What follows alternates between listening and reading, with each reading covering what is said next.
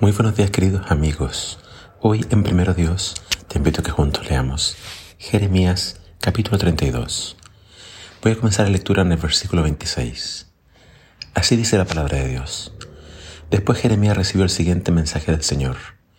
Yo soy el Señor, Dios de todos los pueblos del mundo. ¿Hay algo demasiado difícil para mí? Por lo tanto, esto dice el Señor, entregaré esta ciudad a los babilonios y a Nabucodonosor, rey de Babilonia, y él la conquistará. Los babilonios que están afuera de las murallas entrarán y prenderán fuego a la ciudad. Quemarán por completo todas estas casas donde el pueblo provocó mi enojo, al quemar incienso a Baal en las azoteas y al derramar ofrendas líquidas a otros dioses. Desde su comienzo Israel y Judá solo han hecho lo malo. Me han enfurecido con todas sus malas acciones, dice el Señor. Desde el día que se construyó esta ciudad hasta ahora, no han hecho más que enojarme, así que estoy decidido a deshacerme de ella. Los pecados de Israel y de Judá, los pecados de la gente de Jerusalén, de los reyes, de los funcionarios, de los sacerdotes y de los profetas, han provocado mi enojo. Mi pueblo me ha dado la espalda y no quiere regresar. A pesar de que les he enseñado con diligencia, no aceptaron la instrucción ni obedecieron. Levantaron sus ídolos abominables justo en mi propio templo y así lo profanaron. Edificaron santuarios paganos a Baal en el valle de Ben y allí, y allí sacrifican sus hijos e hijas a Moloch. Jamás ordené un acto tan horrendo, ni siquiera me pasó por la mente ordenar semejante cosa. Qué maldad tan increíble la que hizo que Judá pecara tanto. Ahora quiero decir algo más acerca de esta ciudad. Ustedes han estado diciendo, la ciudad caerá ante el rey de Babilonia por guerra, hambre y enfermedad. Pero esto dice el Señor Dios de Israel. Ciertamente traeré de regreso a mi pueblo de todos los países a donde lo esparcí mi furor. Lo traeré de regreso a esta misma ciudad para que viva en paz y seguridad. Ellos serán mi pueblo y yo seré su Dios. Les daré un solo corazón y un solo propósito, adorarme para siempre, para su propio bien y el bien de todos sus descendientes. Y haré un pacto eterno con ellos. Nunca dejaré de hacerles bien.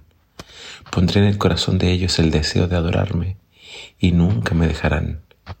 Me gozaré en hacerles bien y con toda fidelidad y de todo corazón los volveré a plantar en esta tierra. Esto dice el Señor Así como traje todas estas calamidades sobre ellos, así haré todo el bien que les he prometido. Se volverán a comprar y a vender terrenos en esta tierra, en la que ahora ustedes dicen, ha sido arrasada por los babilonios. Es una tierra desolada, de donde la gente y los animales han desaparecido. Es cierto, otra vez se comprarán y venderán terrenos, con escrituras firmadas y selladas frente a testigos, en la tierra de Benjamín, y aquí en Jerusalén, en las ciudades de Judá, en la zona, en la zona montañosa, en las colinas de Judá y también en el Negev, pues algún día les devolveré la prosperidad. Yo el Señor he hablado. En el capítulo de hoy vemos que Dios le ordena a Jeremías comprar un terreno y luego de que lo compre él protesta porque fue en el tiempo cuando Nabucodonosor ya estaba fuera de Jerusalén, sitiando la ciudad. Y el contexto nos dice que Jeremías había sido arrestado. Estaba en la cárcel porque el rey Sedequías se enojó de que él le dijera de que la ciudad iba a ser destruida y de que el rey iba a ser llevado a Babilonia. Entonces Jeremías protesta porque, viendo que la ciudad va a caer, ¿por qué Dios le pide que compre un terreno? Y esto, como todo lo que Jeremías hacía, cuando Dios lo pedía, era una ilustración una, forma de ilustrar en la mente de ellos la promesa, ustedes van a volver y nuevamente en estas tierras la gente va a comprar terrenos por medio de escrituras. En esta escritura dice que además Jeremías instruyó que una vez firmada la escritura fuera puesta en una vasija de barro para que se conservara por mucho tiempo.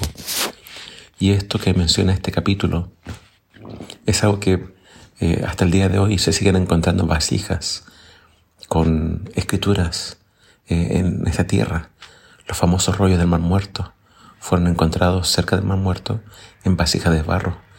Y así estaba la Biblia intacta desde los tiempos más o menos de Jesús hasta, hasta la fecha.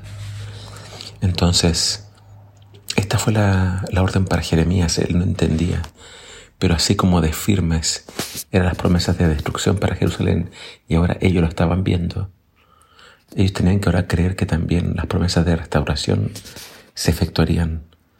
Dios los iba a traer de regreso, pero el texto más importante del capítulo de hoy es la promesa de que Dios les iba a dar un solo corazón. ¿Qué significa eso?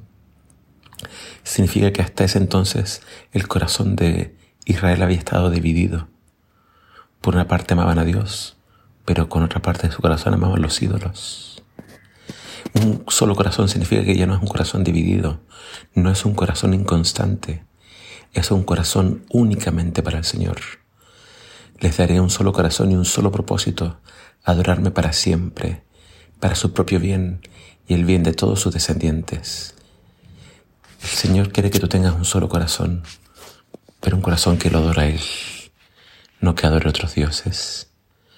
Mi sincero deseo y oración es que este que Dios quiere hacer con nosotros se cumpla y que si te has alejado regreses y que tu corazón le pertenezca únicamente a Dios.